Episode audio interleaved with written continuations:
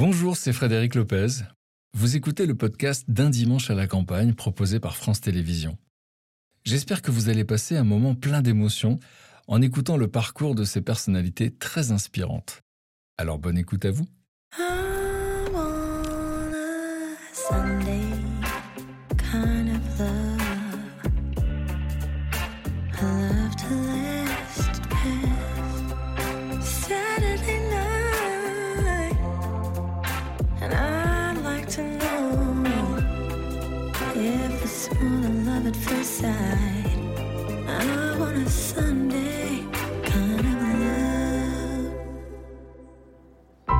S'éloigner pour mieux se rapprocher.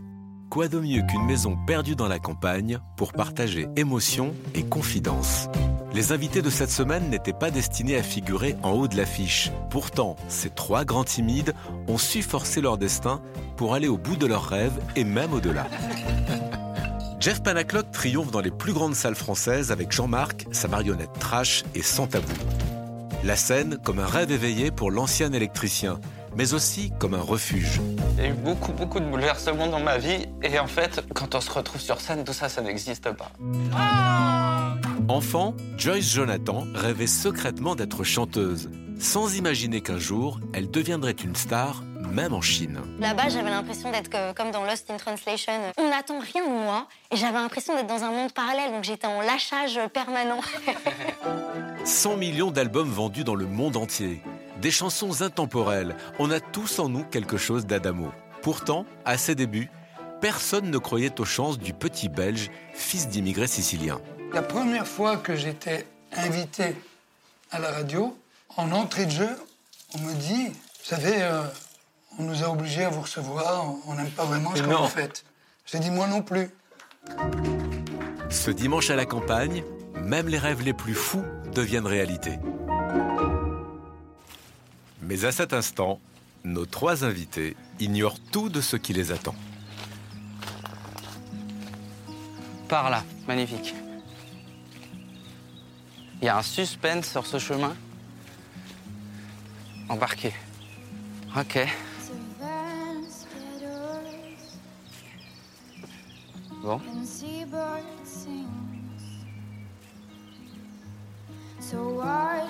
Ah, embarqué. Bonjour. Salut. Je me sentais tout seul. C'est trop trop mignon. Bienvenue. Alors attends. C'est- Mais j'adore ce, ce cadre. Oui. Je suis très content de te rencontrer. Oh, Enfin des gens, je suis rassuré. Enfin des gens, mais oui. ça fait trop plaisir. You here? Vous oui. rapprocher. Le bateau. Si Je j'y arrive. suis- je suis la fille du, du bord de- du lac. D'accord. Alors là, on est bon. Sur l'embarcation, Merci. magnifique. Génial. Et nous allons ramer, c'est ça? Nous allons ramer. À proprement parler. Est-ce qu'on doit partir dans un sens ou dans l'autre? Et un, deux, trois. Là, ça y est, c'est parti. Voilà, Ça hein. y est là. Yes. Oh sole mio. Que belle était. C'est presque agréable. Ah, je crois qu'on arrive très bientôt. Ça doit être juste là. Ouais, J'espère en tout cas. Ah, mais on arrive en marche arrière. C'est Oui, très c'est parce que je veux intéressant. me garer. Ouais, c'est un créneau. Je fais mon créneau. Il prend le créneau. Voilà. Hop. Pas mal. Alors, Bravo. Ok. Alors. Merci. c'est tout bon. Ok. Ouais. Voilà. Ah, Bienvenue à Bienvenue. toutes tous. il y a une énigme à résoudre. Vous pouvez suivre les panneaux verts jusqu'à la maison. Je vous laisse vous installer et vous rejoins au plus vite, Fred. Allez. Donc, euh, c'est par là, non? Allez, j'ai- Oui, vas-y, vas-y. Je surveille. Si jamais s'il y a un renard ou un truc. oui, oui. Waouh Hé C'est beau Magnifique. Ça fait du bien de voir un peu la campagne. Ça fait du bien de voir une maison déjà. La barque, euh, On va peut-être voir un Fred. c'est beau. Quelqu'un? Ah, mais le chien vient vers nous. Hein. Je dis ça, je dis rien, mais ah, il y a- il n'est pas tout seul. Hello, hello. Salut Bonjour. Salut. Je suis content de vous voir. Ah bah, Bonjour. Mais quelle surprise Bonjour Frédéric. Ça va, Toré, enchanté, je suis ravi. Ben, ravi Je aussi. suis ravi de vous rencontrer. Ouais. Et je suis ravi de passer le week-end avec vous. Ah, le plaisir pour nous aussi. Bonjour, Ça va bien? Ça va très bien. Et Ça fait vous? super plaisir. Oui, Merci. je suis ravie d'être là. Salut. Ça va? Allez-y. Ici? Je vais mettre là. Bon, bah, je suis content, je suis content de vous voir euh, en vrai. Moi, Salvatore Adamo, je suis ravi de vous recevoir parce que, hum, en fait, vous faites partie de ma famille. Dans toutes les réunions de famille, mon père, il chantait des chansons de Salvatore Adamo. Uniquement. bon Ben, Je crois que c'est pareil chez moi. Oui, Ouais. oui, Ouais. moi aussi. Et, euh, Merci. 60 ans de carrière. Combien? Plus de 60 ans de carrière.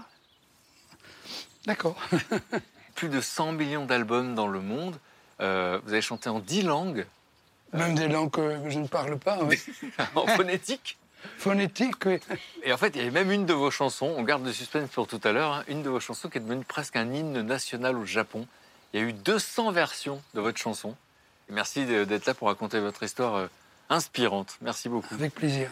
Josh Jonathan, euh, votre histoire est aussi très inspirante puisque cette euh, histoire de, de cette gamine euh, qui était très réservée, très cachotière, on verra que vous avez fait beaucoup de choses en vous cachant. Oui, Hein, vous aviez euh, des secrets. Mm. Et euh, finalement, vous avez été la première chanteuse en France à être produite par les internautes. Oui, c'est vrai. Et euh, ça, c'est inédit. Et on va voir que ça crée une relation très particulière euh, de gratitude, mais aussi de dépendance. Et vous avez là aussi chanté en chinois. C'est-à-dire Oui. que devant 150 millions de téléspectateurs, Oui, ça, m'est arrivé. vous avez fait même un album en chinois. Oui, j'ai vraiment arpenté toute la Chine et Taïwan. Bon, merci d'être venu de la Chine juste ici. Jeff Club, ça me fait super plaisir de vous recevoir. Et on a passé un week-end à la campagne il y Il a y a très longtemps. 9 ans. Mm. Vous avez un bon souvenir? Ah, magnifique. J'ai encore envie de pleurer rien que de penser à cette émission. Mais c'est vrai que cette émission a changé beaucoup de choses pour moi. En fait, les gens m'ont découvert euh, parce que j'étais juste un artiste chez Patrick Sébastien qui, qui vannait et qui insultait tout le monde. Et les gens m'ont découvert un peu plus humain à ce moment-là. dans la parenthèse inattendue à l'époque. Ouais. Et puis vous avez réalisé votre rêve au-delà, c'est-à-dire euh, vous avez rempli plusieurs fois l'Olympia, euh, des zéniths, et à l'époque où on s'était vu, euh, c'était le premier spectacle et vous vous demandiez ce qu'allait être l'avenir. Évidemment, j'espère que vous êtes rassurés. Dix ans plus Mais je crois tard, qu'on n'est jamais rassuré. non mais non, on a toujours peur de, de la, de la suite, c'est normal. Et puis c'est ça qui nous fait avancer aussi. Donc Bon, c'est en tout cas, le présent est magnifique. Évidemment, Jean-Marc qu'on adore. J'espère qu'il va nous rendre visite aussi. euh, Mais j'espère aussi. Hein Il, il voulait pas venir, il avait peur de la barque, mais je pense qu'il va nous rejoindre. ouais, ferai connaissance avec lui. euh, On va attention parce qu'il est assez trash. hein. Ouais. Alors on va passer 24 heures ensemble. On va euh, cuisiner. Je me tourne vers Salvatore qui baisse la tête. Vous cuisinez pas? Je suis capable de, de me faire cuire un œuf quand on m'y invite.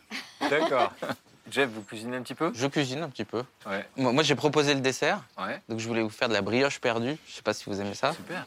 Et avant le dessert, peut-être vous pouvez nous cuisiner euh, quoi? Moi, j'aime bien les, soit les grandes salades, soit les poissons au four avec des petits légumes. euh, Ça vous dit poisson au four, petit Carrément. légumes? Allez. Génial. Maintenant, je propose d'aller dans mon endroit préféré de la maison. Dans la grange? Pourquoi ce petit rire juste après la grange? Non, parce que c'est un endroit où il se passe plein de choses. On y va?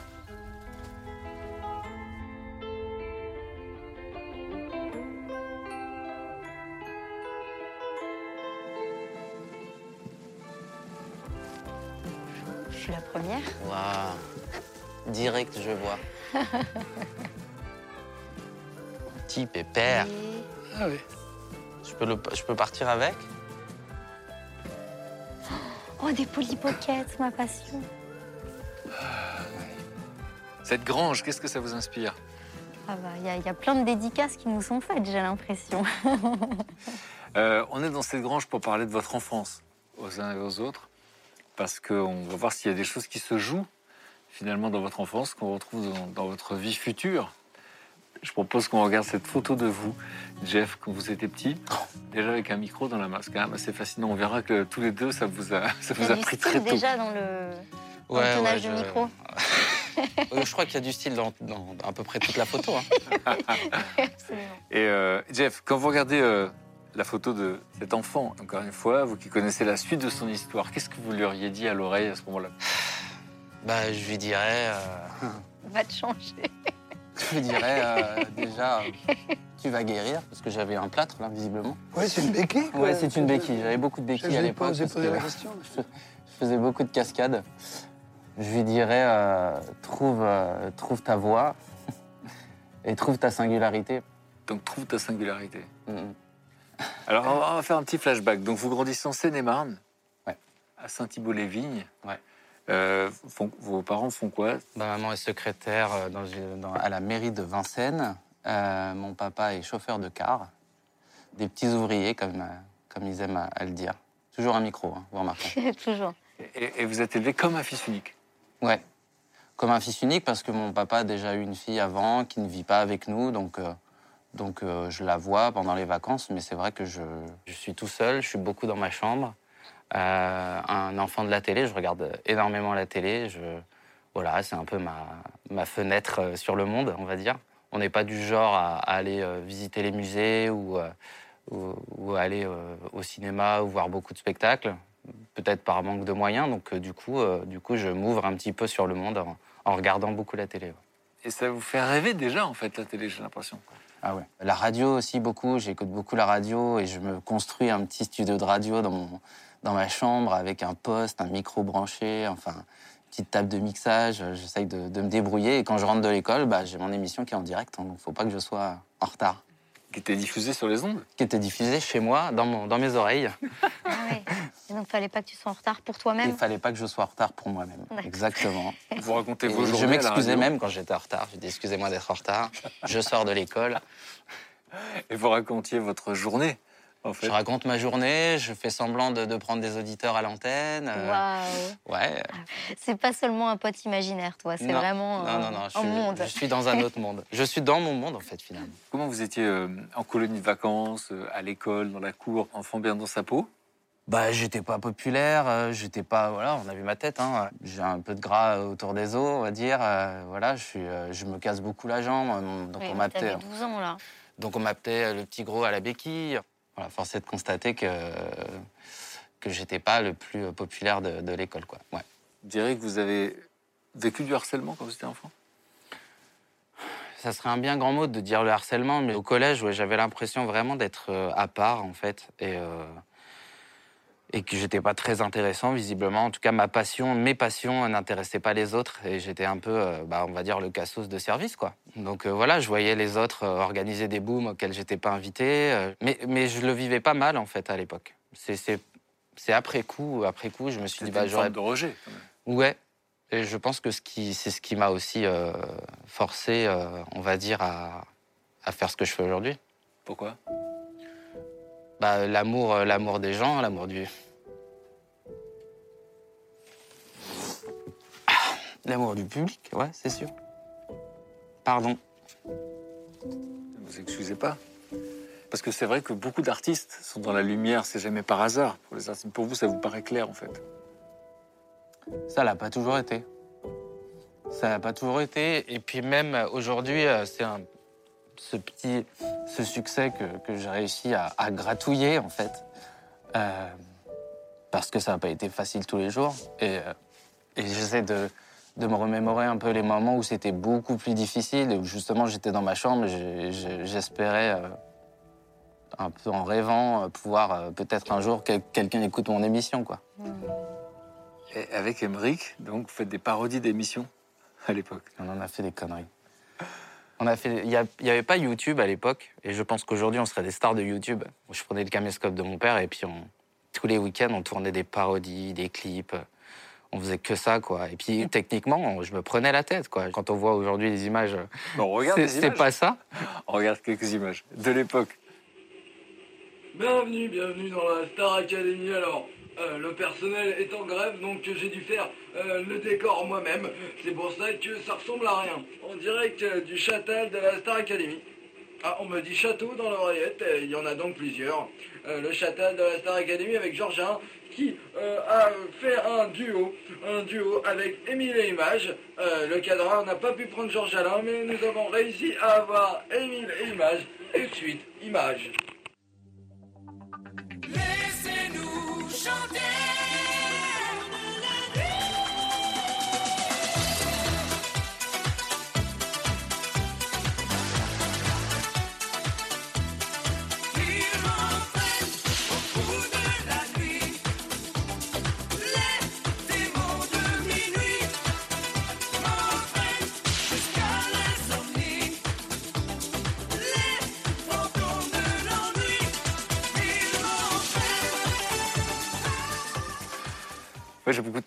Le gamin qui est dans sa chambre avec son meilleur pote mignon. et qui fait Avec le drap tendu. Vous êtes bien en rythme et tout. donc Ouais, ça, vous les ouais. On cut les moments où on se fait engueuler parce qu'on fait trop de bruit ou, euh, ou les moments où pourquoi il s'est un bordel comme ça dans la chambre, pourquoi le rideau il est accroché dans la, en plein milieu de la chambre. mur. Exactement. Donc on cut tout ça et on, on garde ces moments-là qui, qui sont, Qui sont magnifiques. Bah oui, Qui sont magnifiques. C'est trop bien d'avoir ces souvenirs. Et il y a eu quelque chose d'important dans votre vie, c'est la magie. c'est quoi cette Ah, réaction cette cassette, elle est folle.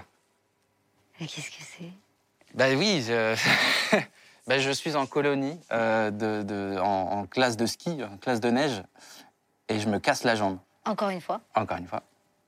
Et il y a un, un animateur de la colo qui va rester avec moi euh, tous les jours, euh, qui lui aussi ne fera pas de ski, et qui, quand il n'est pas en colonie, est, je crois, assistant réel euh, sur Fort Boyard. Et il me dit, tiens, j'ai une cassette de magie, si tu veux, je t'apprends des tours de magie. Et, et j'ai regardé ça pendant 15 jours, voilà, j'ai appris la magie euh, avec, euh, avec Gilles Arthur et Passepartout. Et puis à 17 ans, vous faites la rencontre de Nestor. Ouais. Nestor, euh, je le croise euh, au canotier du pied de la butte, qui est un petit cabaret qui, qui, qui n'existe plus malheureusement à Pigalle. Et donc moi, je suis toujours passionné de magie et j'ai un, un ami magicien qui joue dans ce cabaret. Et puis d'un seul coup, euh, David Michel arrive euh, avec Nestor, quoi. Et là, je suis subjugué, quoi. Subjugué par le fait qu'on puisse euh, tout dire avec un pingouin. Et pourtant, euh, il n'y allait pas au- autant que moi aujourd'hui, en fait. Mais moi, déjà, j'avais l'impression que c'était fou, quoi. À cette époque-là, vous êtes électricien. Je suis en CAP électrotechnique, je fais de l'apprentissage. Je me dis, je vais être électricien, peut-être qu'un jour, je pourrais accrocher des projecteurs sur des plateaux télé ou au cinéma, ou, euh, ou sur des scènes de spectacle, mais ça se passe pas comme ça. Donc euh, voilà, je me retrouve dans les tranchées, euh, dans, le froid, dans la pluie, dans la boue, à tirer des câbles, dans les égouts. Enfin, j'ai tout fait, en fait. J'ai tout fait avec des moments où je me dis, mais qu'est-ce que je fous là, quoi. Le problème, c'est que j'ai, encore une fois, j'ai ma place nulle part parce que je suis pas beau- je suis pas bon électricien puisque j'ai la tête dans les nuages et je pense qu'à être sur scène et puis sur scène euh, bah, euh, sur scène je peux pas y aller parce qu'on me propose pas d'y aller. Et euh, et mon métier c'est électricien. Donc à un moment donné c'est un peu comme ça quoi. Vous voyez Nestor, et puis comment ça se passe? Vous allez commencer à vous entraîner, parce que tout le monde ne peut pas être ventriloque. alors je, je dois l'avouer je lui ai jamais dit mais je, je, lui- je me suis un peu moqué de lui en fait au départ. Je l'ai beaucoup imité parce qu'il avait des tics. Il leur mettait beaucoup son papillon il, il le rasseyait sur ses genoux etc et mes potes me disent putain tu le fais plutôt bien hein. Donc, euh, donc je me dis, bah, tiens, dans mon petit spectacle de magie, euh, je, vais, euh, je vais ajouter une corde à mon arc et, euh, et je vais euh, essayer d'être ventriloque. Mais le spectacle de magie, alors que vous êtes électricien, vous le faites devant qui? À ce moment-là, je suis euh, dans une petite troupe de cabaret itinérante euh, dans la, dans la Seine-et-Marne. Puis un jour, je vais voir euh, le patron de cette troupe et je lui dis, tiens, euh, je vais essayer euh, la ventriloquie ce soir. On est sûr bon, on verra bien. Et ça marche. Et ça marche.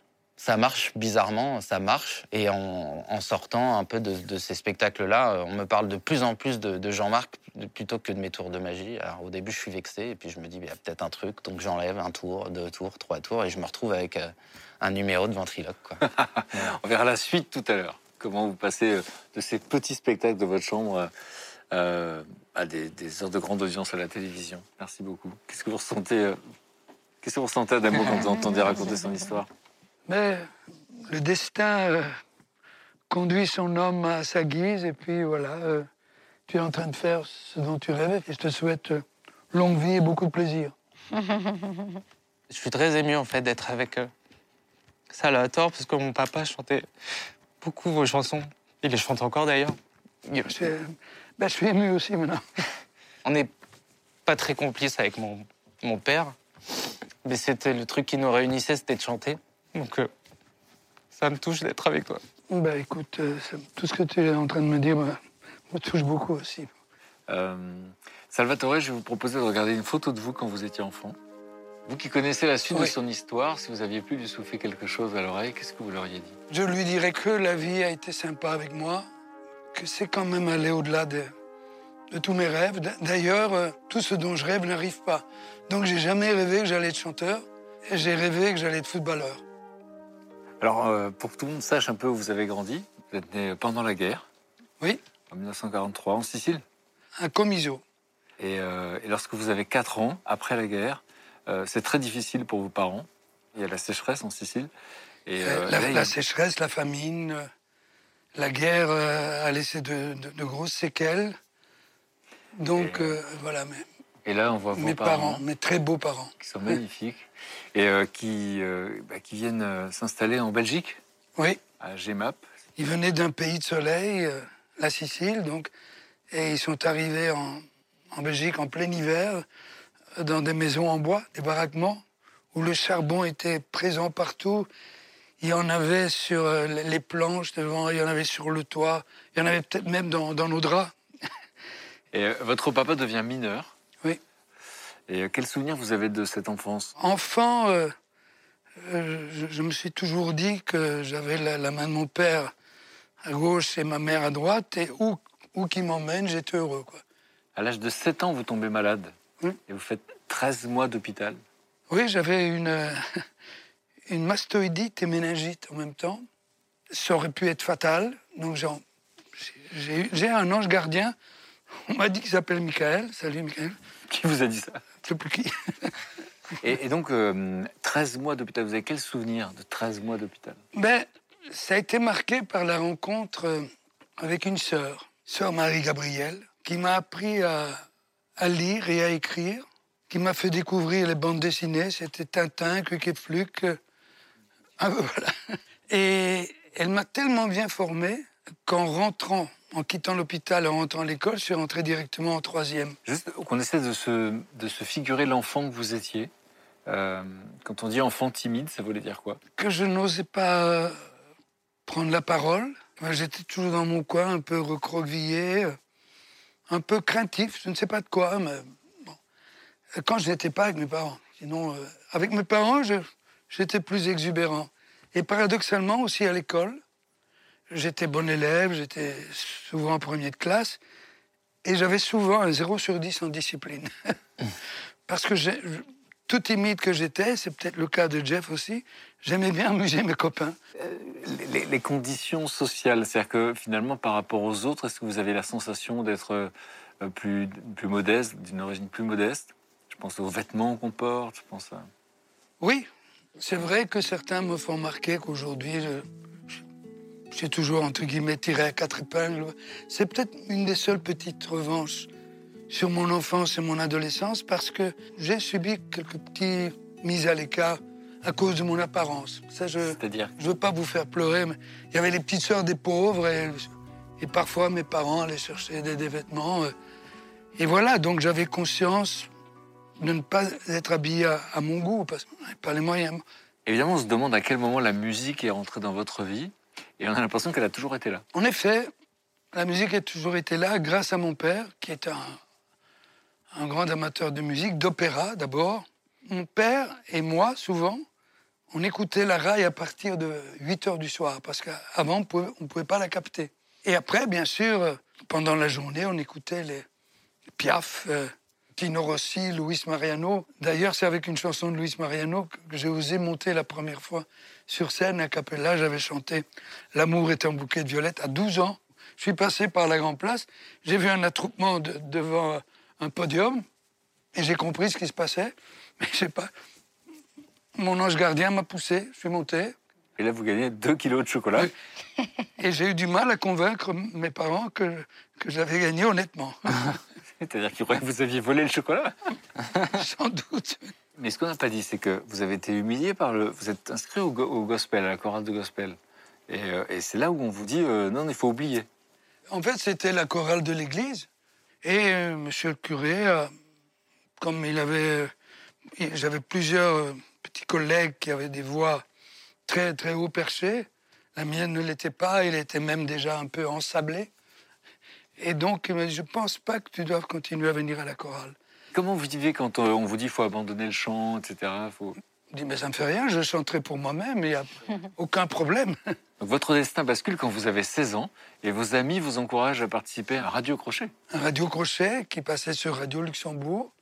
C'est un de mes copains de, de classe de l'époque, Marcel, qui m'a dit Tu sais, il y a le, le concours Radio Luxembourg qui, qui a lieu au théâtre de Mons. Tu devrais y aller. Je chante une de mes toutes premières compositions qui s'appelle le Si José. Le jury ne me retient pas. Et c'est là que ma vie bascule. Dans l'équipe de- des présentateurs, il y avait donc Marcel Faure, Lucien Jeunesse et François Châtelard. Et François Châtelard il dit Vous avez éliminé ce, jeune homme.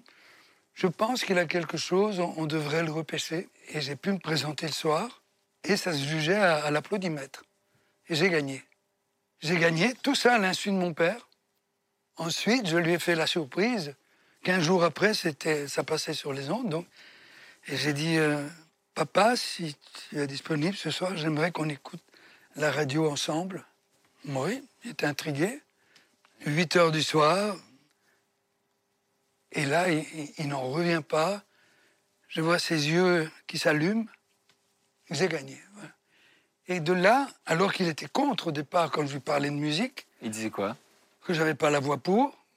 Et à partir de ce moment-là, il est devenu, mais vraiment, mon premier supporter à tel point que, grâce à ce concours, j'avais pu faire un premier disque qui s'est vendu à 500 exemplaires aux amis et membres de la famille, un second, un troisième, un Moi, je veux qu'on raconte la suite de- à mes camarades un peu plus tard.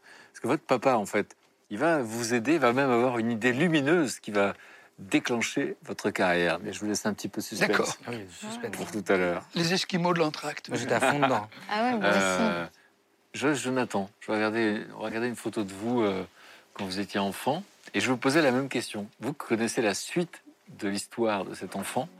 Qu'est-ce que vous l'auriez dit? Cette petite, je lui dirais euh, fais-toi confiance. Et ce que tu penses tout bas, tu peux le dire un peu plus fort. Alors, euh, est-ce qu'on peut savoir dans quel milieu vous grandissez? Ça se passe dans les Hauts-de-Seine, à Levallois-Perret Alors, je suis née à Levallois-Perret, mais j'ai toujours vécu à Paris.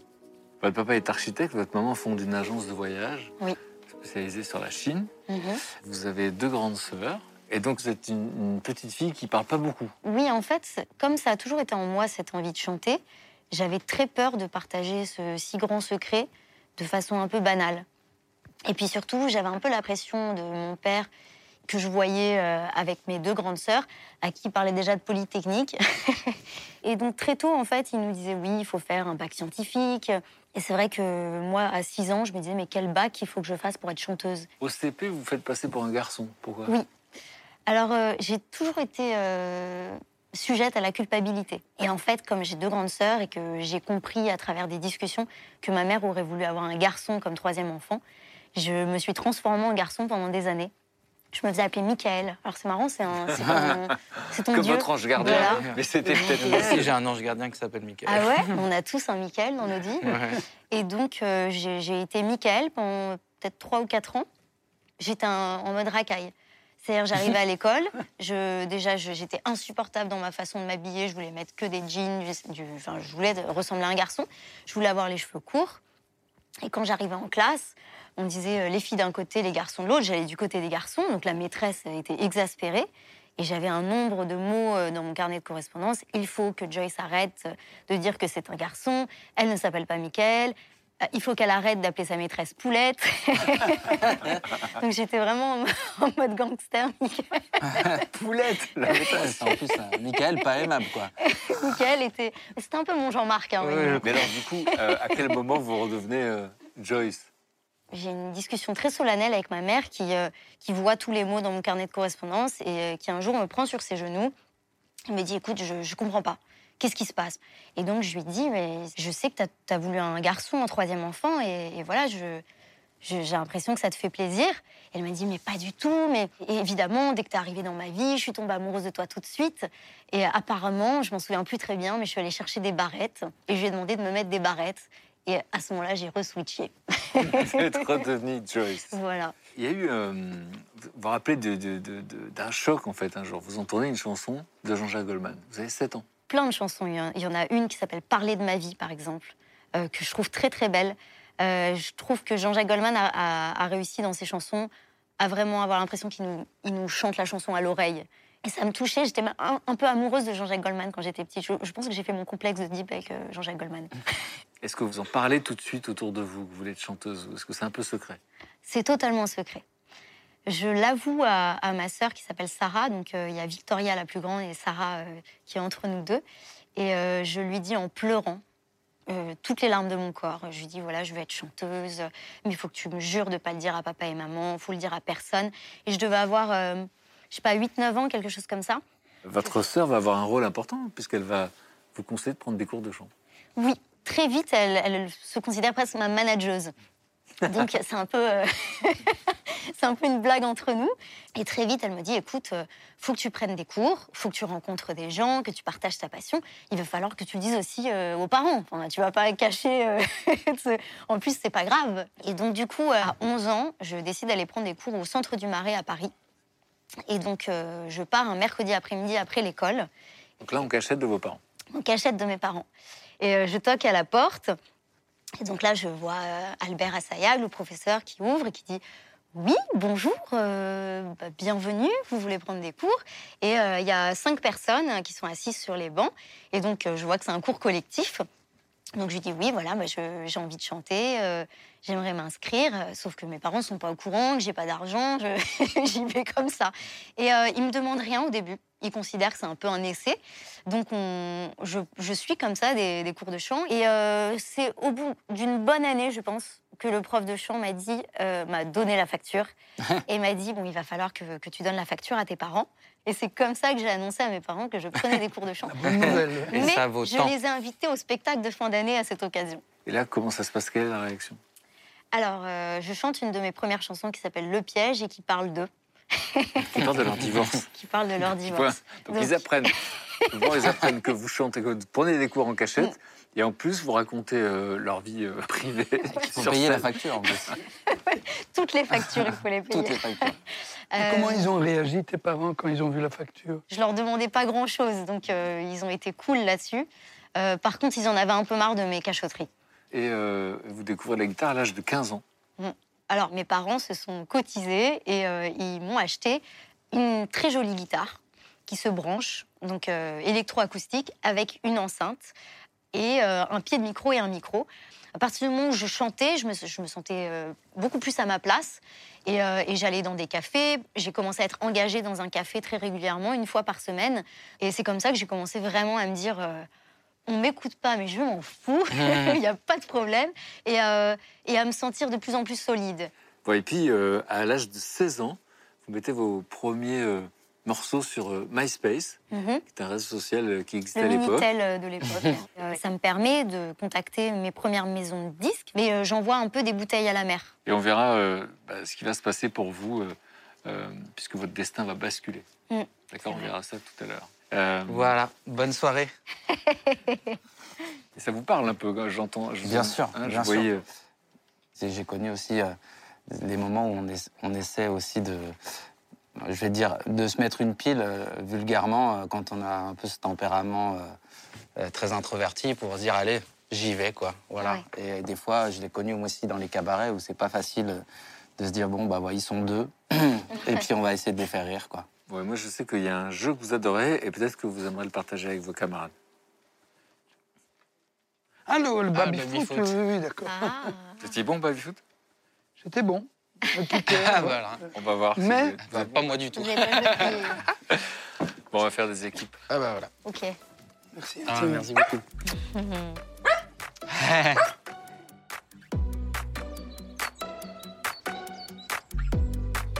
Alors, on fait comment les équipes là euh, Euh, Salvatore, on va dire qu'il est bon. Bon, on va dire que non. Moi, je suis dynamique, mais plutôt mauvaise. Tu joues en défense alors Moi, je, je fais rouler. Moi, je suis nul, hein, je crois. Mais je sais pas pourquoi je sens qu'on va gagner. Ah bon? Je crois qu'ils sont bons là.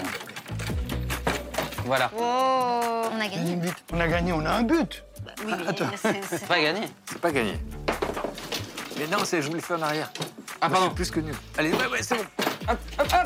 Oh là là c'est Tu très, sens, très tu sens le beau. niveau Tu veux toujours être dans mon équipe ou Bah pas? Non, on change de toi. Non, non, non, euh, j'ai rien c'est fait là. je suis hein. pareil. C'est un, un autobut. Allez-y, non, mais je, je veux bien que vous moquiez, allez-y. Moquez-vous, comme ça. Comme ça, notre victoire va être encore plus forte. Attention. Non, non, non, non, allez, vous en. Ça a l'air super important pour Joyce. Oui, oui Allez Mais, il fait des petites manœuvres, toi Ah non, c'est pas. Non, je vous jure. Là, on a trois. Non, pas du tout Bravo.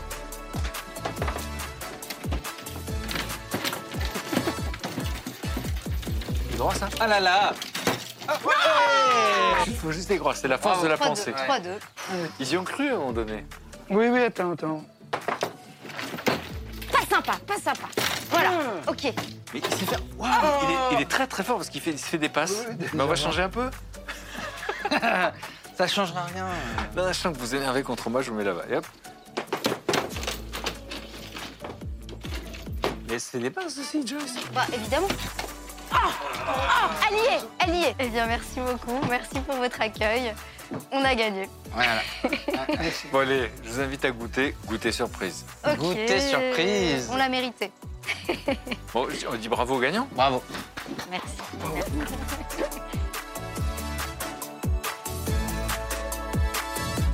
Bon, je laisse savourer euh, votre victoire. Moi, j'étais avec un très mauvais mais joueur. Ah, j'étais J'étais avec un très bon joueur. même, hein. Salut Salut Je te fais la bise. Bonjour Jean-Marc, enchanté. Un bisou. Bisous.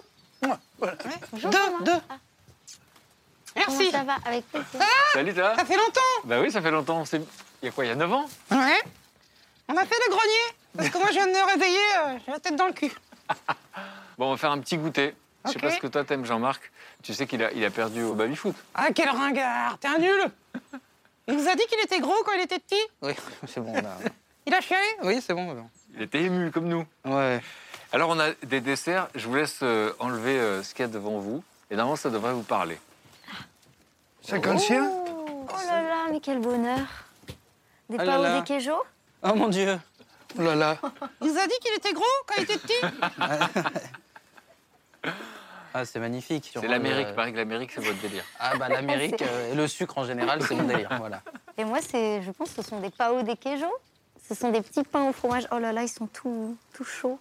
Et j'avais découvert ça au Brésil quand je fêtais mes 10 ans. Euh, en fait, on faisait un grand voyage tous les ans en famille. Et C'est la première fois que je suis tombée amoureuse aussi. T'es tombée amoureuse à 10 ans? Oui, oui, oui, de Raphaël, un Brésilien. Et vous, c'est quoi Mmh. Ça devrait être de la tartorie, non Tartori. Je sais même pas que ça Oui, existait. mais c'est belge. Oui, c'est belge, oui, et du nord, du nord de la France aussi. C'est ma tarte préférée, la tartorie, oui. D'ailleurs, vous allez en profiter. Mais c'est comme une pizza aux pâtes, euh, la, la tartorie. En fait, c'est du riolet qu'on met dans, dans la pâte. Moi, j'en veux bien. Je vous sais On aussi. veut Ouais. Vous- Jean-Marc aussi? Non, ouais. Sans gluten. Bon, voilà. Joyce nous parle de son premier amour à 10 ans. Ouais. Mais en vrai, votre premier amour, c'était à quel âge? Le vrai premier amour, je pense que euh, c'était quand j'avais 13 ans. Euh, aussi euh, spirituel, attention. hein. Et ça a duré 6 ans. Il chantait aussi, il chante toujours. Et en fait, euh, je me projetais mariée avec lui. Et, et j'ai mis énormément de temps à plus être amoureuse de lui. Sacré Bruel.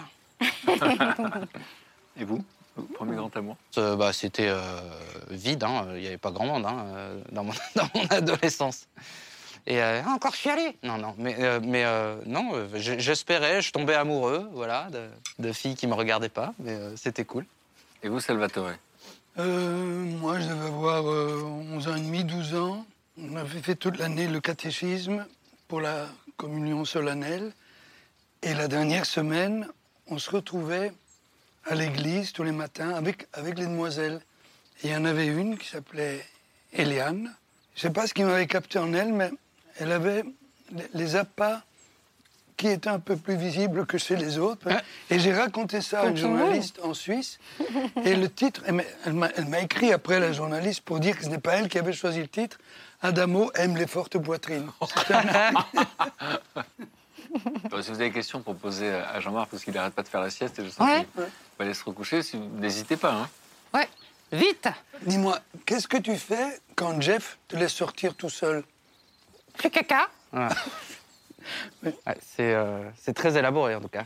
Ouais, ouais. J'ai travaillé mon texte. Hein. Et t'as quel âge? Ah, ça, ça se demande pas aux singes. Ah, pardon. Ah. C'est quoi pour toi, lui? Ah, c'est une relation de travail. Ah oui, on est collègues. Vous faites des duos Il gagne du pognon grâce à moi, ça. Bon, là, on est en train de goûter. Je sais que vous vous imaginez pas en train de dîner, mais enfin, ça se prépare un dîner. Ouais, Ouais. Donc peut-être qu'on peut commencer la préparation tranquille. ouais, carrément. Après Un dimanche, c'est fait pour manger toute la journée. Oui, c'est vrai. Et jouer au baby-foot et se faire latter.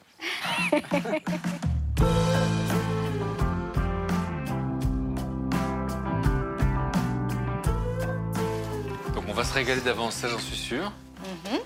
Et ne me dites pas qu'on fait que manger dans cette maison. Mais on fait que manger dans Mais, cette maison. mais c'est plaisant. C'est très plaisant. Ah, c'est vrai. Et euh, donc, qu'est-ce que, qu'est-ce que vous allez nous préparer? Rappelez-moi.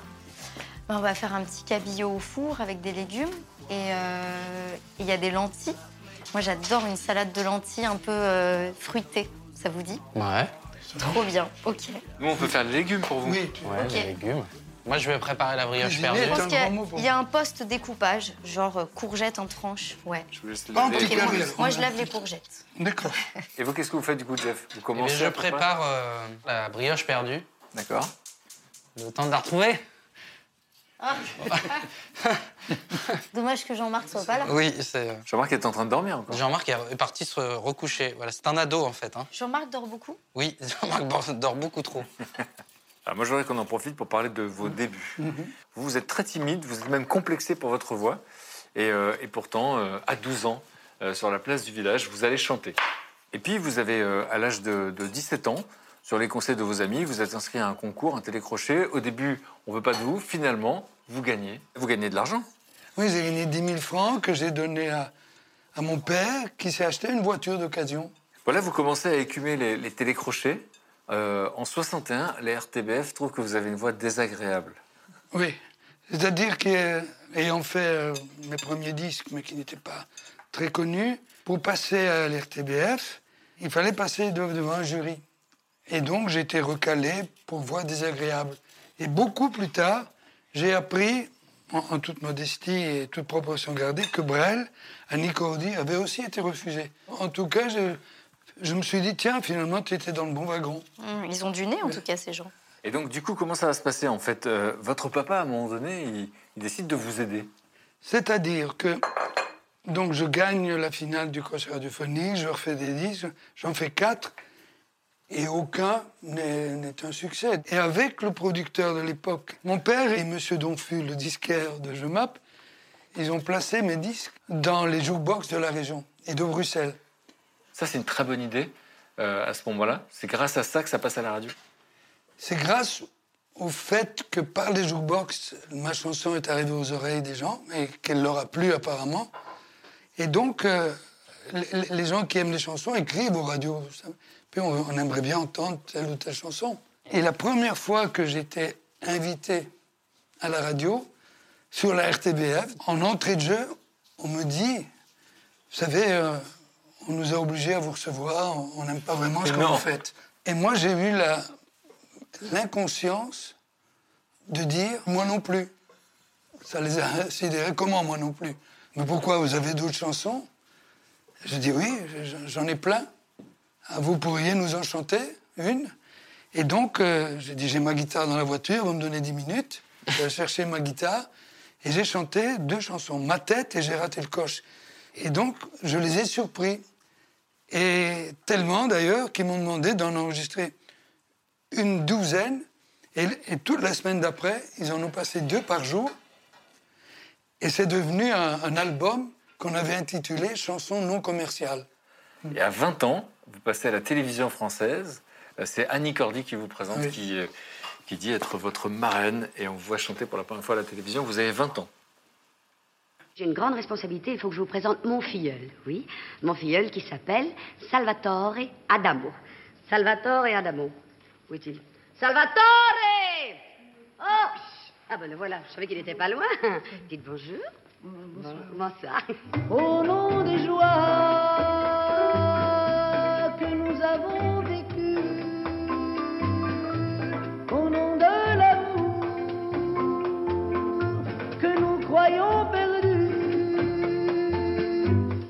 sans toi, mamie, le temps est si lourd, les heures et les jours sombres sans espoir, sans toi, mamie. C'était moi.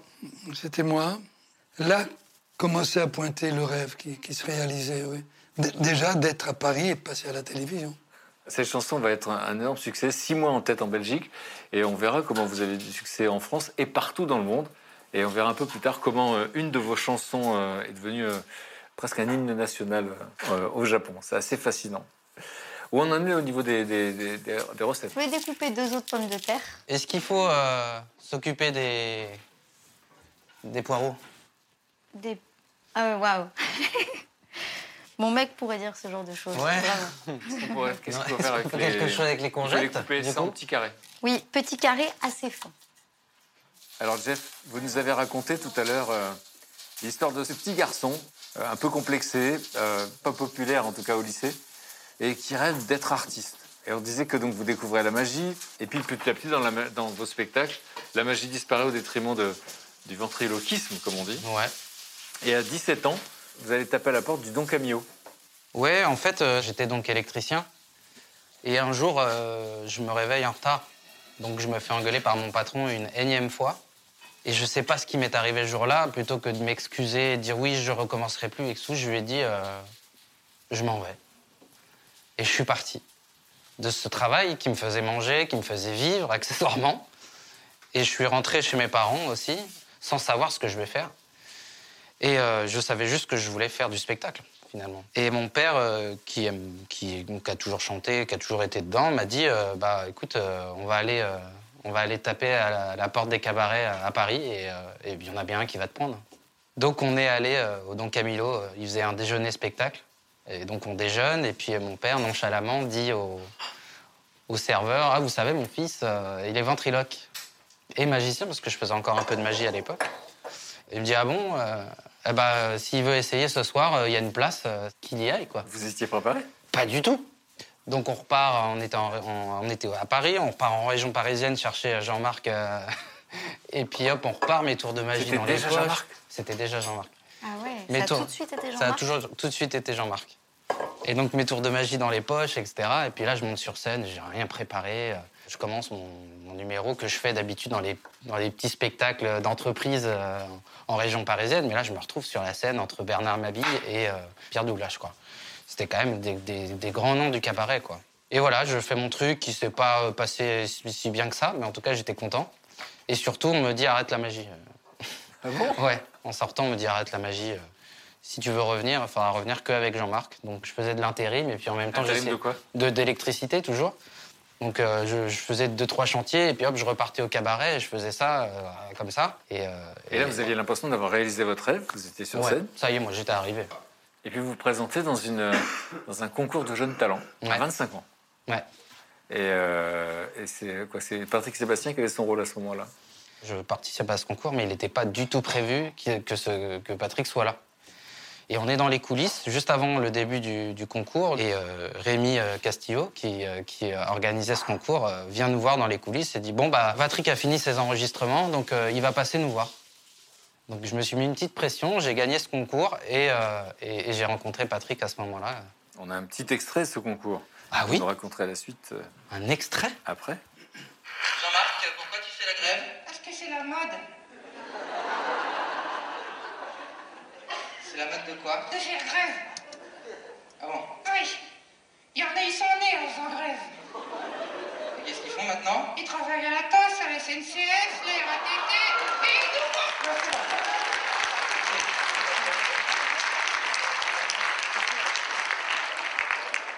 Chier Oh Jean-Marc Mais c'est vrai. Il y a des lycéens. C'est bon, c'est bon, c'est bon T'avais jamais vu ces images? Non, je les ai jamais revus. Il y a la photo dans le salon de mes parents, mais par contre, les images, je ne me souviens même plus du sketch que j'avais fait, donc euh, je... ouais, c'était plutôt cool. C'était toujours euh, d'actualité. Et donc, euh, qu'est-ce qui va se passer après? Bah après, euh, donc, je vous rencontre Patrick à la fin, euh, qui me dit c'était génial, ce que tu as fait, etc. Et euh, il me dit ça serait bien que tu passes dans l'émission. Par contre, les textes, ils sont pas top, donc euh, je te laisse travailler et puis euh, je te rappellerai. Donc là, je me dis bon bah, il me rappellera jamais, mais en tout cas, j'étais content d'avoir eu sa réaction. Et puis un an plus tard, il appelle Rémi, euh, l'organisateur du concours, pour savoir où j'en suis. Et donc, vous passez au, au plus grand cabaret du monde, c'est extrêmement exposé. On pourrait penser que tout est gagné. Et donc, euh, mais en fait, non. Bah oui, parce que, euh, parce que les émissions passent et, euh, et je joue mon spectacle dans un petit théâtre à Paris, mais ça prend pas, quoi. C'est-à-dire que j'ai une petite notoriété au, au cabaret, je suis un petit peu, voilà, le, le clown de service. C'est le numéro que les gens, soi-disant, ce que Patrick me disait, les gens attendent ton numéro, euh, etc. On le voit sur la courbe d'audience et tout. Mais euh, moi, je le voyais pas du tout dans mes salles, quoi. Et euh, ouais, quelquefois, il n'y a personne et je suis obligé d'attendre les deux personnes qu'on réservait à l'accueil du théâtre pour dire, ben voilà, on a eu un problème technique, on ne pourra pas jouer. Et donc, comment ça va se passer? Qu'est-ce qui fait qu'à un moment donné, il va y avoir plus de monde? Bah, je rencontre euh, Pascal Obispo chez, euh, chez Patrick Sébastien. Et la femme de Patrick vient me voir dans ma loge et me dit Bon, assis-toi, j'ai un truc à te dire. Bon, je m'assois.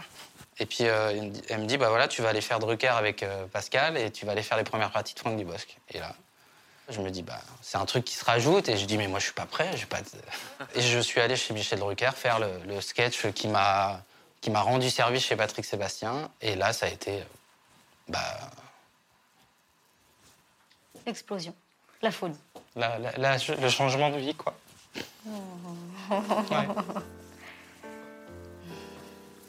Excusez-moi, hein.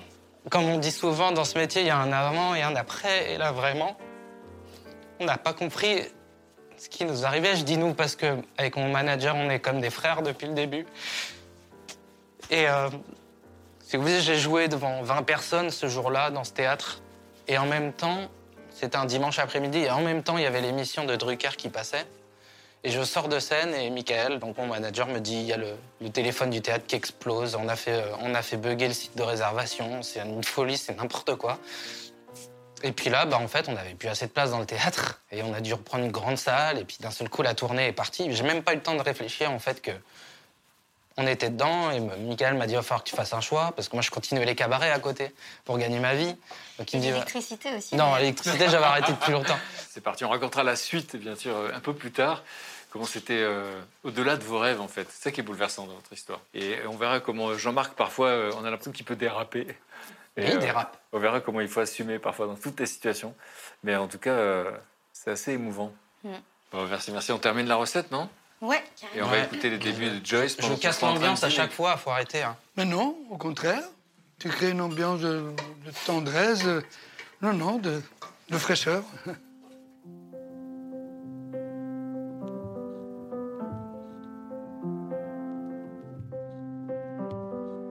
Better days are coming if no one told you. I hate to hear you crying over the phone, dear. For seven years running, you've been a soldier. But better days are coming. Better days are coming for you. C'est bien, hein, c'est bon. C'est magnifique. On se régale. Alors moi, j'avais besoin qu'on parle un peu de, de vos débuts. Vous avez parlé de, de cette enfance. Vous entendez un jour Jean-Jacques Goldman et, et là, vous vous mettez. Alors, vous avez 7 ans, vous vous mettez à écrire des chansons à 7 Mhm. ans. Et puis, euh, un jour, vous allez mettre, on l'a dit, des morceaux sur euh, MySpace. Je crée mon MySpace quand j'ai 16 ans et je rencontre mon premier label de cette façon-là. Et ils acceptent de me donner un rendez-vous un vendredi soir. Et j'y vais avec ma guitare. Et à un moment, je joue euh, une de mes chansons qui a été le premier single qui s'appelle Pas besoin de toi. Et là, je vois qu'ils se regardent. Et, euh, et à la fin de la chanson, ils me disent Bon, bah, nous, on- a envie de travailler avec toi. Et, et, euh, voilà, donc si ça te dit, on se voit tous les vendredis, on affine ton répertoire. Et, euh, et nous, on s'engage à produire ton premier disque. Et, euh, et voilà, au fil des semaines, ils m'ont parlé du concept de My Major Company, que je trouvais génial. Donc, Alors, on rappelle le concept. le concept, c'est les internautes qui sont les producteurs. Mais en retour, c'est pas seulement un don, puisque les, les personnes qui ont investi de l'argent, on, on pouvait regagner de l'argent. Ouais. Et donc là, ils ont regagné cinq fois leur somme sur le premier album. Donc c'est un concept qui a vraiment, euh, vraiment marché et qui, euh, qui était très nouveau et, et excitant. Vous vous retrouvez donc avec euh, un premier titre Mhm. qui sort. Et à la fois, vous êtes, là, vous êtes à la fac de, de psycho. Et là, donc, je passe mon bac, un bac scientifique, et j'ai un mini moment de doute. où Je me dis que la psychiatrie m'intéresse énormément, mais que pour être psychiatre, il faut faire médecine. Et je ne me vois absolument pas faire médecine. Et donc, je, je me suis inscrite en fac de psycho, ce qui m'a permis de, de ne pas aller à, à la fac, tout simplement, et de, et de sortir euh, mon premier album. Enfin, surtout de finaliser le premier album auprès de Louis Bertignac, euh, parce que c'est lui, en fait, que, que j'ai contacté pour faire les arrangements de mes chansons. Et vous êtes produite par Michael Goldman, Mhm. qui est le fils de Jean-Jacques Goldman, qui était votre idole. Oui. Alors c'est un peu particulier, d'autant que je me faisais appeler Michael quand j'avais 5 ans. Donc je me suis dit, est-ce qu'il est y a un problème Vous qui aimez les signes. Voilà. Bon, en tout cas, Michael Goldman a cru en vous tout de suite. Mm. Et euh, il raconte, hein, il se souvient de, de votre début, début, début de carrière. Oh là là. J'ai découvert Joyce, c'était un bébé, elle devait avoir, euh, je dirais, 16 ans. C'était déjà une fille très jolie, mais c'était surtout une voix euh, d'une clarté et d'une pureté qui m'avait vraiment touché. Donc euh, Joyce, euh, je l'ai connue toute petite, je l'ai vue évoluer, je suis très fier de son parcours. Euh, j'aime toujours autant sa voix, j'aime sa personnalité, et euh, je lui souhaite tout le bonheur qu'elle mérite. Bah, ça me touche énormément parce que Michael, c'est quelqu'un de très pudique. et c'est vrai qu'il m'a, il m'a vu naître dans ce métier. Et, euh, et puis, bah, c'était le premier à croire en moi. Et, euh, et notre relation est très belle et il m'a apporté énormément. Et euh, moi, je veux comprendre un peu comment on fait la, la- la double vie, en fait, entre la fac de, de psycho. Vous obteniez quand même euh, une licence. et, C'est un euh, peu un scandale, hein, franchement. Pourquoi vous dites Franchement, c'est un scandale. Bon, alors déjà, j'ai eu ma licence vraiment pile poil. Mais je suis très, très peu allée en cours parce que j'avais pas le temps. Euh, C'était pile la promo de mon album. Et, euh, et je me souviens que je, je crois que c'est la troisième fois où j'allais à la fac. J'y suis allée avec des caméras de télé. Qu'il y a des gens qui étaient en mode. Ah non, mais tellement abusé, quoi. Genre, elle vient jamais. elle vient avec des caméras. Donc, euh, et je crois que le jour où on y allait, la fac était en grève. J'étais même pas au courant. oui, genre.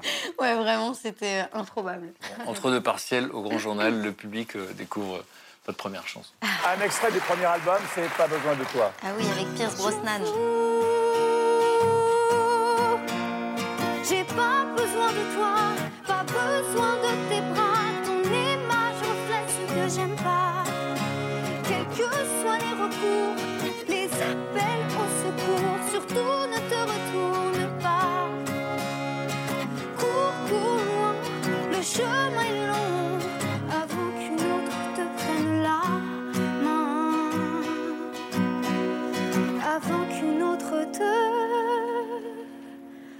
te prenne la main.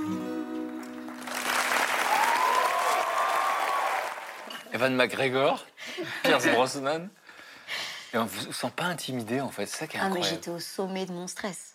Alors, j'avais pas encore le, le, le recul par rapport à l'image. Là, je me prends pas du tout la tête. J'y suis allée euh, avec ma, ma grosse montre, mon petit débardeur. Je pense que j'ai même pas réfléchi à ma tenue. J'avais une vraie innocence. Et euh, donc, ça, finalement, c'est- cool. Euh, mais euh, mais j'étais très, très, très impressionnée. Vraiment. Bon, et on verra euh, demain que ça peut se compliquer, parce qu'effectivement, quand on est choisi par le public, quand on est dans ce monde virtuel, etc., euh, être dépendant du regard des autres, on verra que ça peut être complexe, ça ah peut oui. être perturbant. Ça peut rendre malade. Voilà, on en parlera demain matin, au petit-déj, Ouais. au brunch, vous êtes d'accord Ça marche. on, fait, on fait la brèche perdue? Allez, carrément. Allez. C'était pas mal ce poisson. Magnifique. Super. Légumes aussi, formidable. Qui aime le beurre? Je savais pas qu'on en mettait autant. La brioche, elle est déjà au sucre, c'est ça? Ouais. Super. Et au beurre. Et, et au beurre.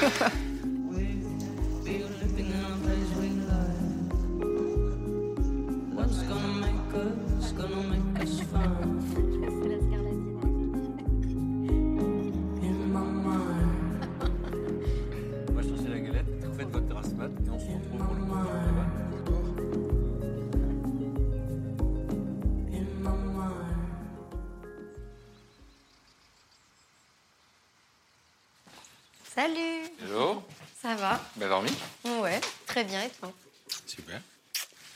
T'as attaqué le petit-déj Petit déj rapide, et on va aller, euh, on prend enfin un gros brunch, donc euh, petit Oui. déj. Calmons-nous. Petit petit déj. Manger quoi Moi, je vais prendre un petit café. Ok. Bonjour. Hey, Salut Ça va Ouais Bien dormi ouais, Ouais. super, très bien. Et Salvatore, il est où?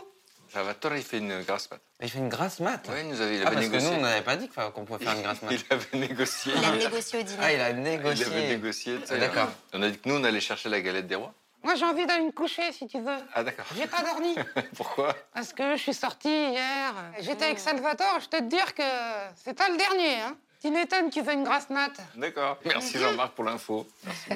Jean-Marc, euh, vous venez avec nous euh, chercher la galette ou Non vous êtes dormi Non. J'ai ok. recouché. Ok. La galette, c'est un truc que vous aimez bien ou bien? J'adore. Ouais. Ah, Ah ouais. Moi, je, je suis fan de la galette. Moi, ce Non. qui me gêne dans la galette, vraiment, c'est tout ce qu'il y a autour du beurre. Ah, tu manges du beurre? Ah, je mange du beurre, moi. D'accord. Non, mais je ne mange que ça, en fait. Tu Donc, manges euh, que ça, c'est pour ça. Alors, on y va?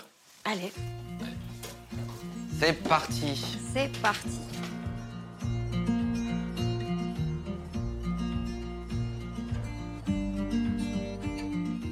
Mmh. Alors, je vous emballe ça. Ça, j'adore aussi. Merci. Passez une bonne journée. Au revoir. Salvatore, t'es réveillé? Je, je commence à me réveiller.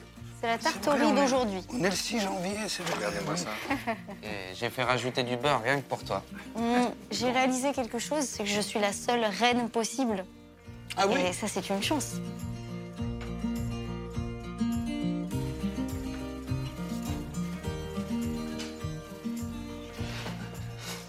Bon, en tout cas, on ne pouvait pas euh, ne pas manger une galette un jour d'épiphanie. Absolument. Bon, alors Jeff Panaclock, on a raconté l'enfance de, ce garçon très attachant, euh, solitaire euh, dans son monde, plutôt complexé, et qui rêve d'être artiste en fait, coûte que coûte, et, euh, qui transforme sa chambre en studio euh, radio, st- studio euh, euh, télévision, et, euh, et qui va avoir le courage comme ça, euh, d'abord faire de la magie, puis découvrir la ventriloquie, et puis faire des spectacles de cabaret en cabaret. Un premier spectacle euh, qui cartonne. Et puis, après un premier spectacle, on a forcément des doutes. On disait, après un premier album, on a des doutes. Oui, c'est se dire, bah, moi, en fait, mon premier spectacle, euh, je l'ai écrit euh, pendant dix ans auparavant. Euh, Évidemment, ça a fait rire les gens, mais je le travaille depuis très, très, très, très longtemps. Et là, le deuxième spectacle, on a beaucoup moins de temps pour l'écrire. Et il faut qu'il soit plus efficace que que le premier. Et tout le monde attend. Et tout le monde attend. Donc, euh, les places se vendent hyper vite.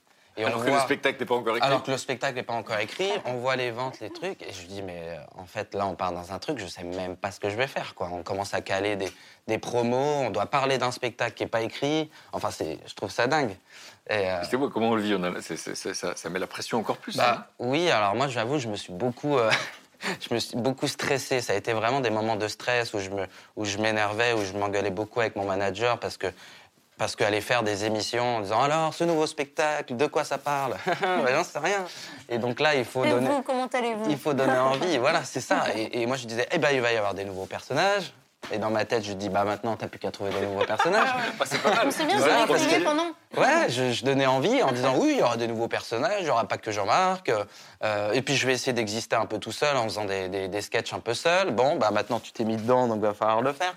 Donc voilà, c'est un peu ça. C'est, euh, on, est- on est pris dans un truc où, euh, où on peut plus, on peut plus trop reculer. Et, et des fois, ça peut faire, ça peut faire peur aussi. Donc, en fait, j'ai pas fait ce métier pour ça, quoi. Pour avoir peur, pour flipper encore plus qu'au début.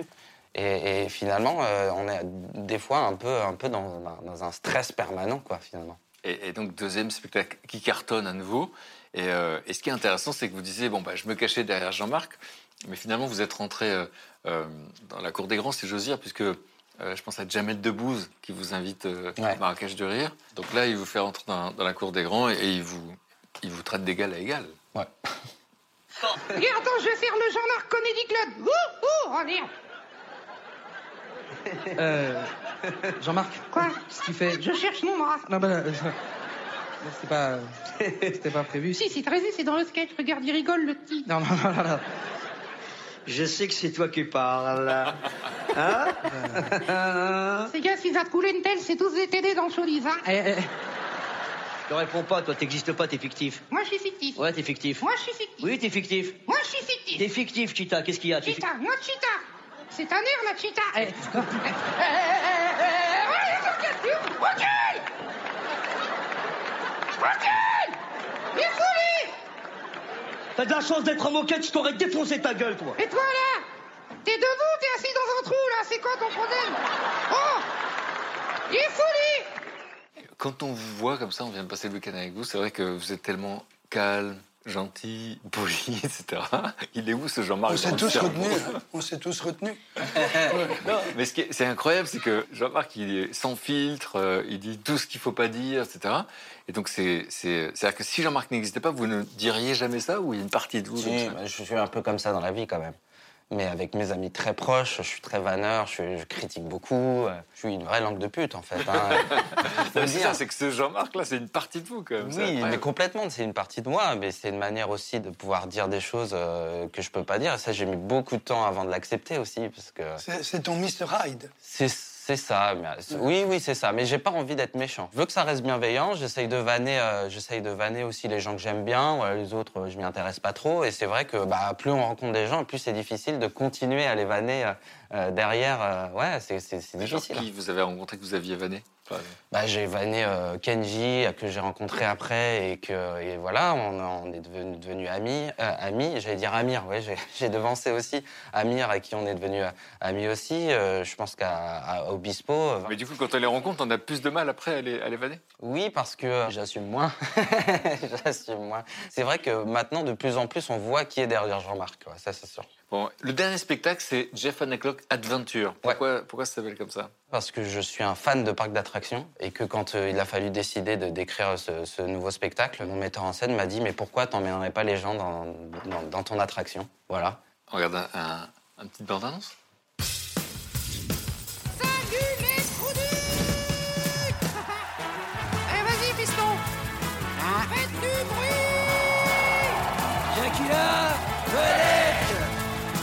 Chier Moi, c'est Christian, ça va Ils sont complètement fous. Je contamine T'as vu la tête de tes personnages, là Arrête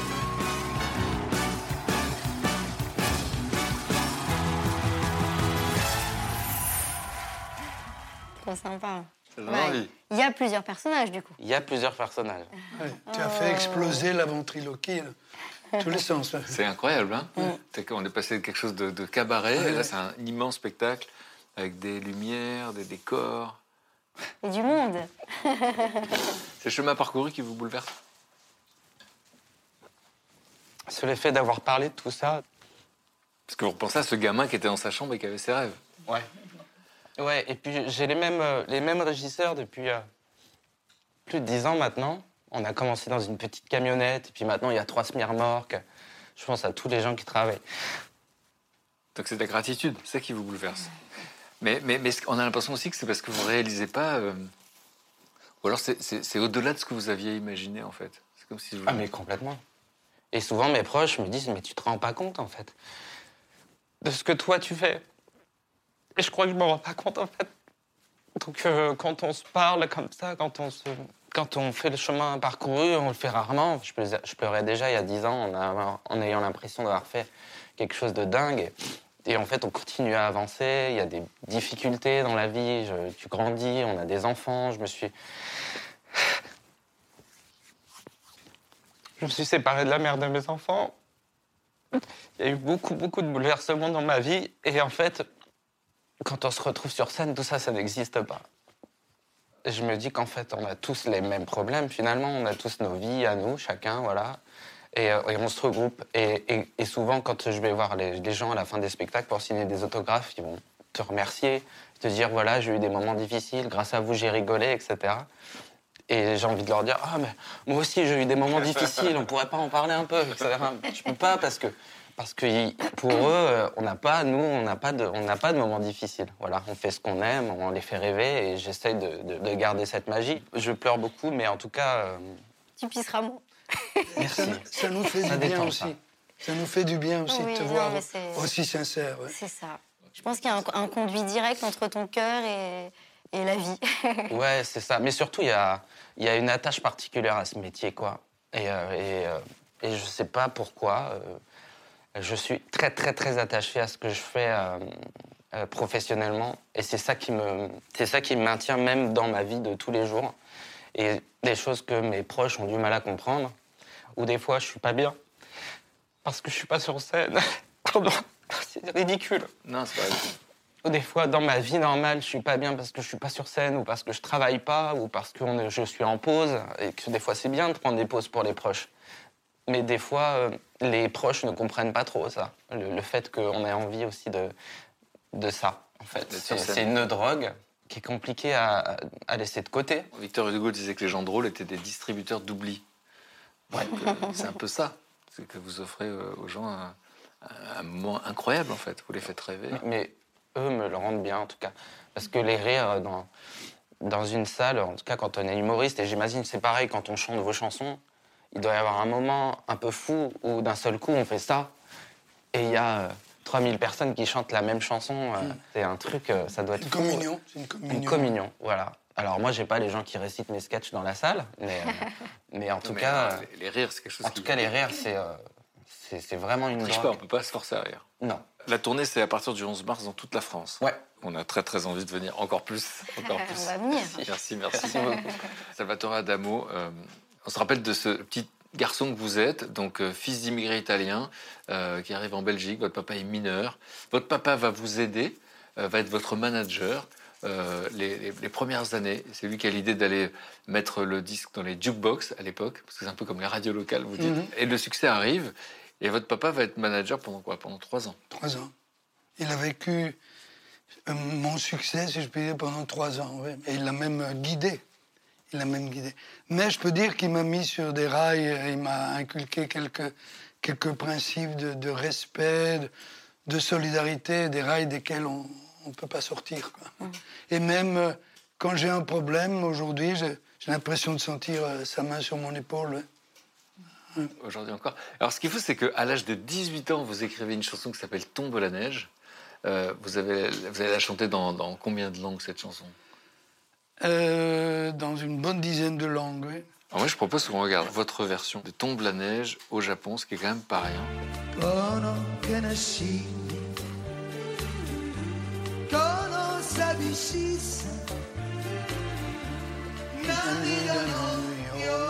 Vous en rappelez?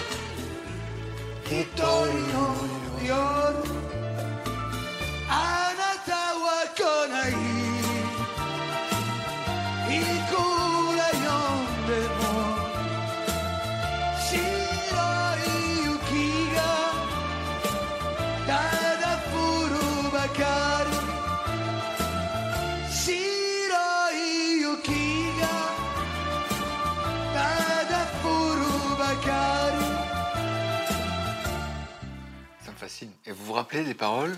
Oui. Parce que c'est en phonétique. Oui, complètement, oui. Yuki wa furu anata wa konai. Omoi Ah oui. kokoro ni. Une chanson que vous écrivez, vous avez 18 ans. Et là, euh, presque 500 versions euh, qui ont été faites de votre chanson.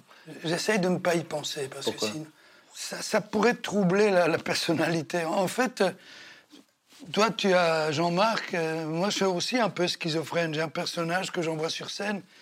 Et aujourd'hui, euh, j'arrive un peu à m'en détacher un tout petit peu. Euh, mais je ne peux pas vivre en, en pensant à, à- à- à tous les témoignages de sympathie que je reçois. Je- je- J'en suis chaque fois troublé, reconnaissant, mais je ne peux pas trop y penser, sinon je n'avance pas.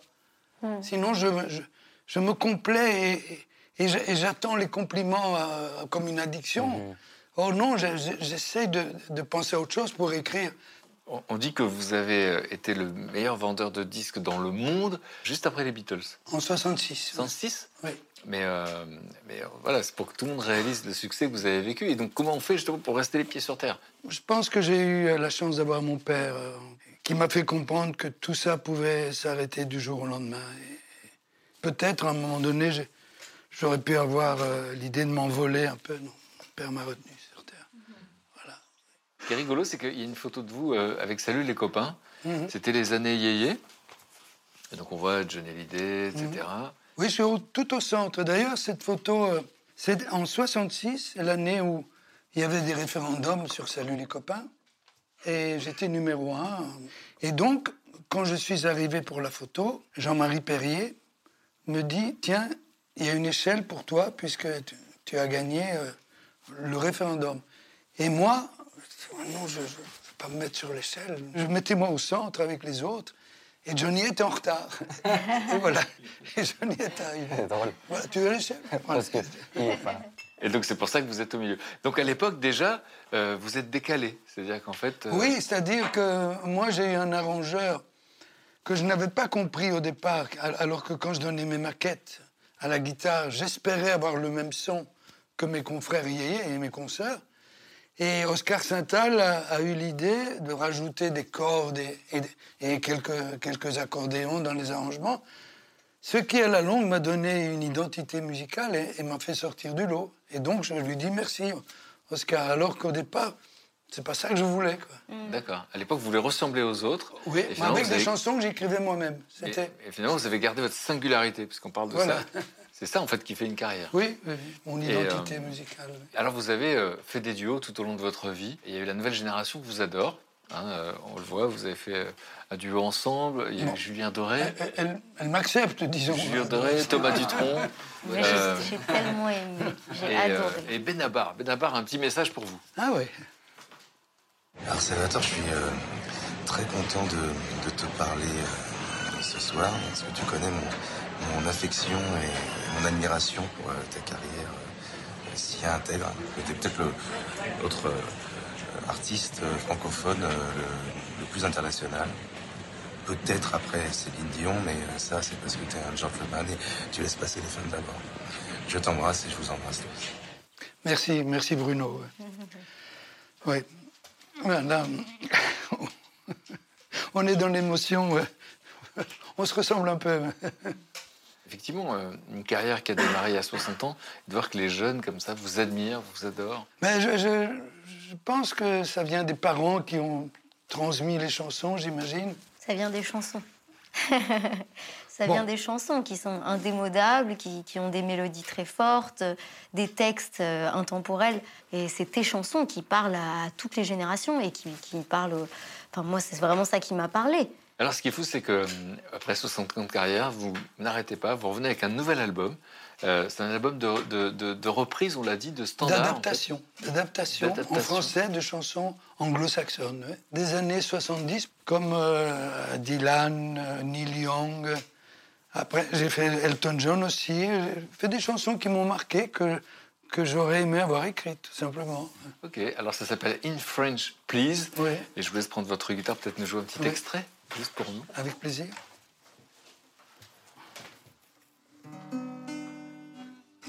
Non, c'est une chanson de Gilbert O'Sullivan, Claire. Claire, dès que je te vois, tout s'éclaire. Il fait grand soleil sur la terre.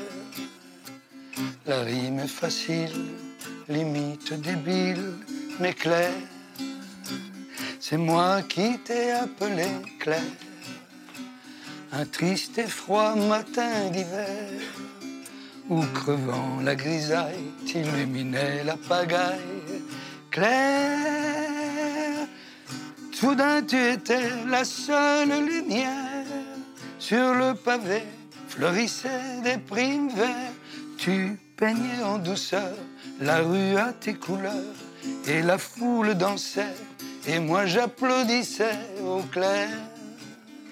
Au clair, c'est vraiment un joli nom, Claire. Bravo Merci pour cet extrait de In French, Please, qui sort à la fin du mois. Joss Jonathan, on a raconté votre histoire, en tout cas euh, dans le grenier, l'enfance de cette petite fille euh, très cachotière, très secrète, qui rêve d'être chanteuse, qui a honte de le dire. Mhm. Et puis à un moment donné, ça explose dans la famille. Vous commencez à aller chanter dans les bars, etc. Il y a My Major Company. Vous les contactez et, et ce sont les internautes qui vous choisissent. Donc premier album, qui est Mhm. un énorme succès. Je ne me rendais pas forcément compte euh, des chiffres, par exemple, quand on me disait Ah, t'as vendu tant d'albums, euh, tu passes. De euh, platine. voilà, ça marchait bien et que c'était c'était génial, en fait, que c'était une vraie chance. Et, euh, et ça, je pense que je l'ai vraiment réalisé après coup. Et, euh, et parce que au deuxième album, c'était à, nouveau. euh, bah, on, redémarre à zéro. on redémarre à zéro. Je ne savais pas si le public qui m'avait découvert sur le premier album allait aimer mes chansons sur le deuxième, allait toujours être là. Et puis voilà, savoir s'ils n'étaient pas passés à autre chose. C'est très troublant, en fait. À quel point? À quel point euh, Au point où, euh, je, me, je me suis beaucoup pris la tête sur mon image. C'était quoi votre préoccupation? J'avais l'impression que la, la clé du bonheur, c'était d'être mince. Ce qui est euh, absurde. Mais pour vous, c'était quoi? C'était une obsession? C'était devenu une obsession.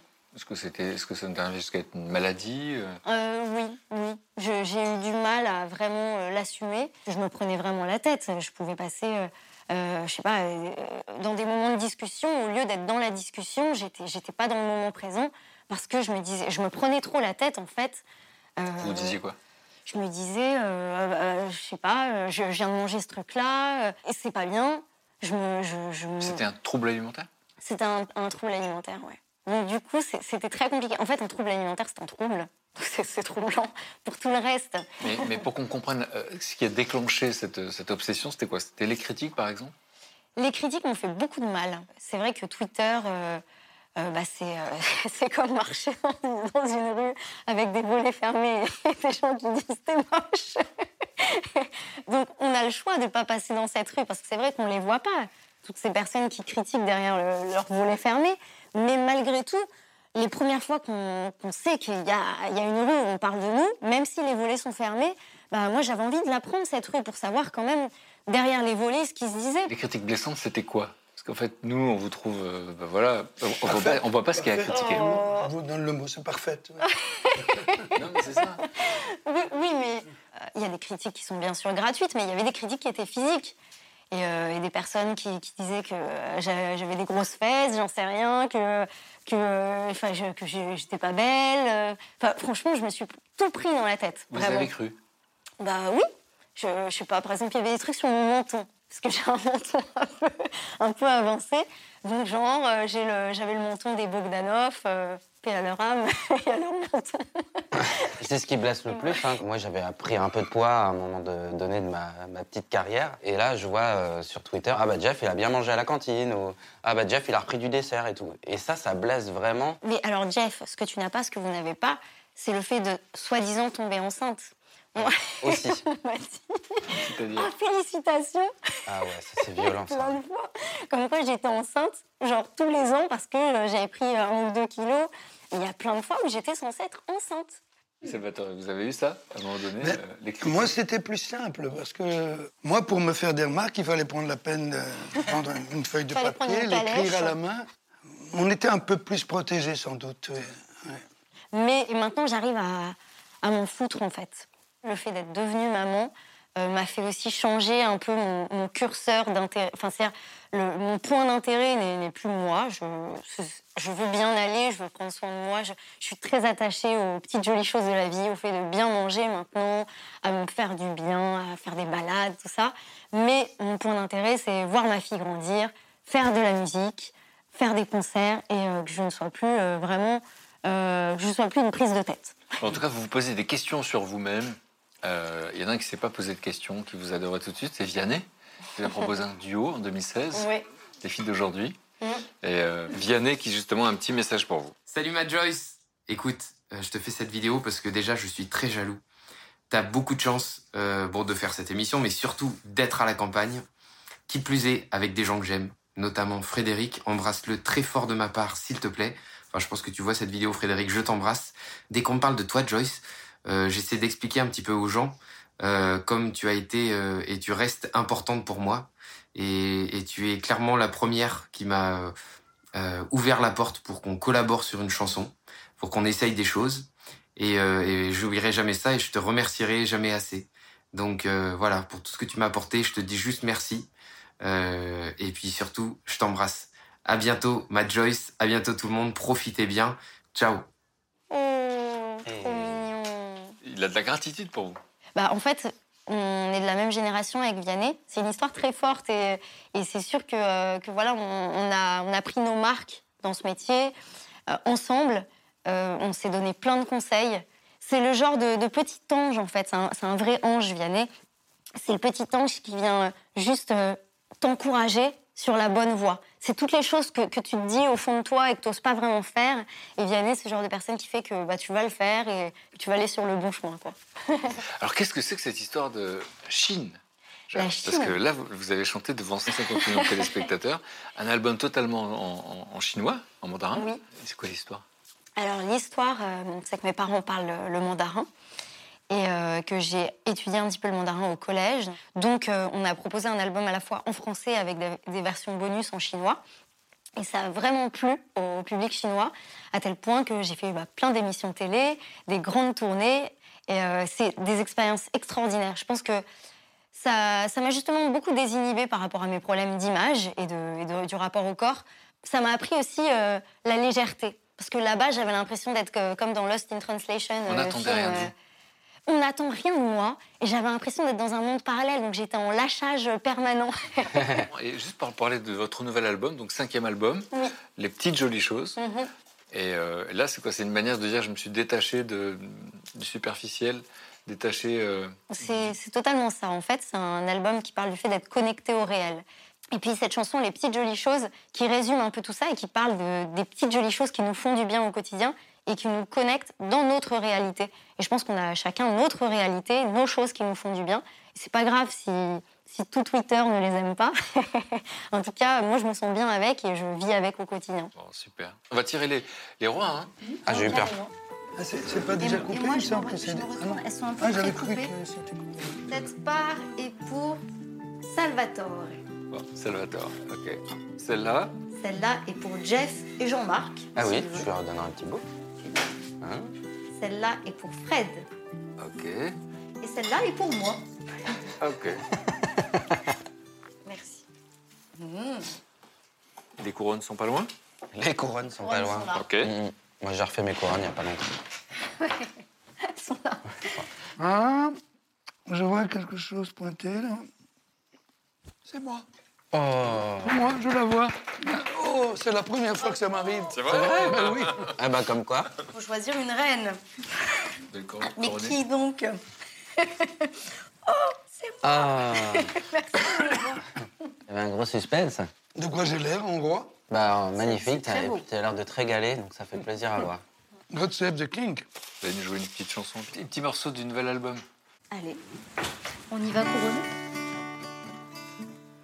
Les petites jolies choses, ça met dans le gris juste une touche de rose.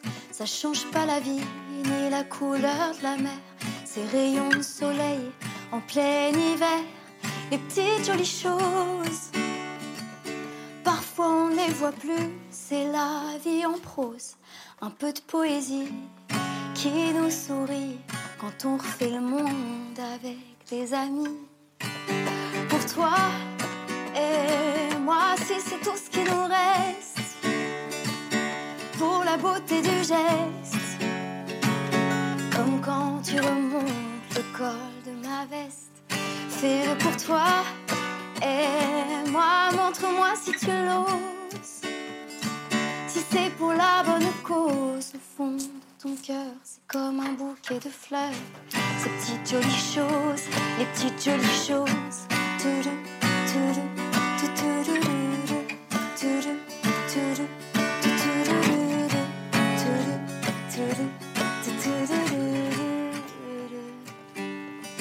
petites jolies choses, ça sent le café au petit matin. Et le pain grillé ou le pain perdu, ces bonheurs qu'on ne voit pas, qui nous on n'était pas là. Les petites jolies choses, c'est rien que la somme de quelques détails.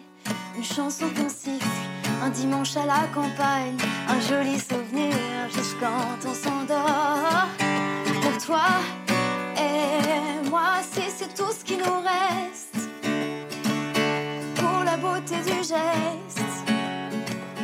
Comme quand tu remontes le col de ma veste. Fais-le pour toi et moi, montre-moi si tu l'oses.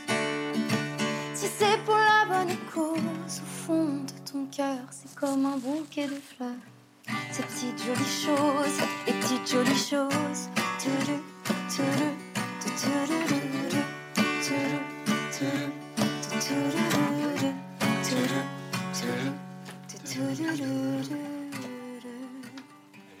Les petites jolies choses.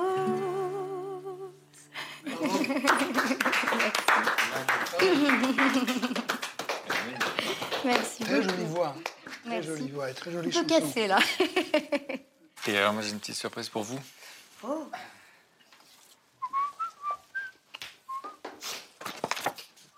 Mais Ça, c'est un bon souvenir. Mais c'est nous C'est un très très bon souvenir. Moi, je propose une petite, euh, une petite dédicace. Ce fait un merveilleux dimanche. Merci.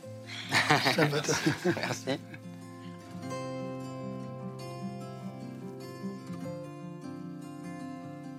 C'est un bonheur d'apprendre à se connaître. Un dimanche à la campagne. Bisous beurrés.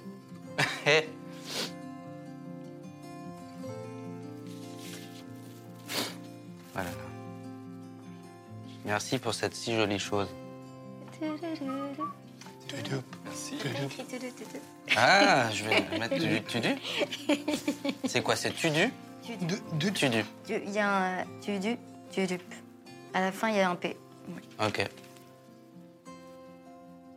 Et voilà. Magnifique. Merci pour votre sensibilité. Vive les timides. Oui, c'est vrai. Merci, merci beaucoup. On y va Oui, je garde ma couronne. Ah bah, Merci. emmenez-la. Moi aussi. Vas-y. Merci. Tu dis- Dans vos bagages, est-ce qu'il y a de la place? Ah, mais on va trouver de la place. Trop bien. Trop bien. On va trouver de la place. Merveilleux souvenir. Merci. Merci. Trop, trop bien. Belle photo, avec des belles couleurs Ouais. et des beaux personnages. Ouais. Très bien. Que des beaux gosses. Merci. Eh, Merci beaucoup. Alors. Soyez très prudents.